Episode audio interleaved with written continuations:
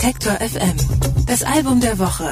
Präsentiert von Dockin Lautsprecher. Connected by Music. AIDA, so heißt das Projekt von Megan Markwick und Lily Somerville. 2016 haben sie ihren ersten Song rausgebracht. Sorry heißt der und ihr Markenzeichen, das sind so emotionale, dramatische Popmelodien, oftmals zweistimmig vorgetragen, oftmals aber auch unisono. Und in ihrer Heimat England haben sie damit schon einige Wellen geschlagen, von Radio One bis zum Guardian. Da sind sich eigentlich alle einig. Von Ida kann man noch Großes erwarten. Jetzt ist ihr Debütalbum erschienen, Emotional Education. Und ob sie damit den Erwartungen gerecht werden, das weiß meine Kollegin Anke Behlert. Die ist jetzt bei mir im Studio. Hallo. Hallo. Ida, das sind zwei Freundinnen aus London, die machen nicht nur zusammen Musik, die wohnen auch noch zusammen, ganz schön viel näher, oder? Ja, für mich wäre das wahrscheinlich auch ein bisschen zu viel, aber nicht so für Meghan Markwick und Lily Somerville. Denn äh, kürzlich sagte Meghan Markwick in einem Interview, dass sie fast nie unterschiedlicher Meinung sind. Manchmal werden sie sogar für Schwestern gehalten.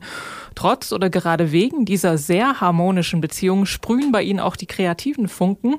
Ähm, sie schreiben gemeinsam nachdenkliche Popsongs und elf davon haben sie jetzt auf ihrem Debütalbum Emotional Education veröffentlicht und unter anderem den folgenden Mirror heißt er. I keep looking in the mirror till I see myself, I see myself.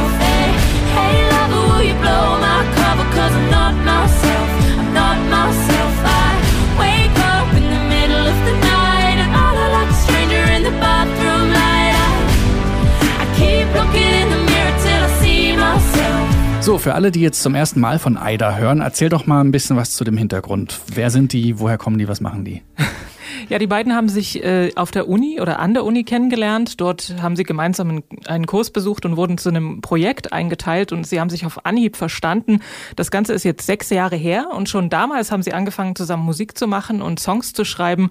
Und seitdem sie zusammen wohnen, ist ihre Freundschaft noch enger geworden. Sie unterhalten sich den ganzen Tag miteinander, was ihnen so passiert ist, über ihre Ex-Freunde und nervige Kommilitonen zum Beispiel. Und ähm, das ist so ein bisschen wie Therapie, finden die beiden. Und aus diesen Gesprächen entstehen dann auch ihre Texte. Soweit also inhaltlich zu dem, was sie so machen. Wie verpacken die das dann musikalisch? Also in ihren Songs gibt's Anklänge an Frank Ocean und Haim, finde ich. In ihren genreübergreifenden Stücken lassen sie so Elemente von R&B, Elektronika und Synthie-Pop einfließen.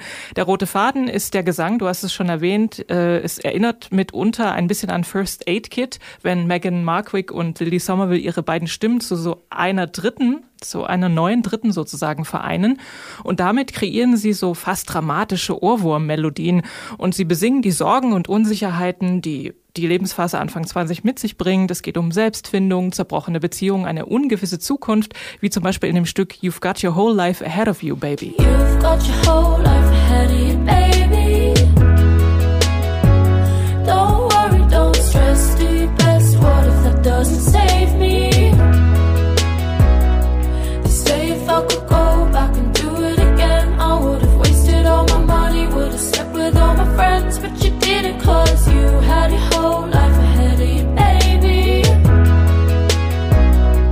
Ich habe es zu Beginn erwähnt, äh, der Hype um die Band war schon eine Zeit lang jetzt ziemlich groß, gerade wenn man so nach England guckte. Radio One und der Guardian zum Beispiel war da voll des Lobes, wobei der ja auch immer sehr schnell mit sehr viel Lob um sich geworfen wird. Ähm, wie lautet jetzt sein Fazit? Ist der Hype gerechtfertigt? Ich würde sagen, es ist schon gerechtfertigt. Manchmal finde ich, wirken die besungenen Gefühle noch ein bisschen flach. Es fehlt noch so die letzte Schippe Intensität. Aber auch wenn jetzt auf Emotional Education noch nicht der eine Hitsong drauf ist, setzt das Debütalbum doch durchaus ein Ausrufezeichen und macht jetzt schon Lust auf den Nachfolger. Vielen Dank, Anke. Emotional Education von AIDA ist unser Album der Woche. Alle Beiträge, Reportagen und Interviews können Sie jederzeit nachhören im Netz auf detektor.fm.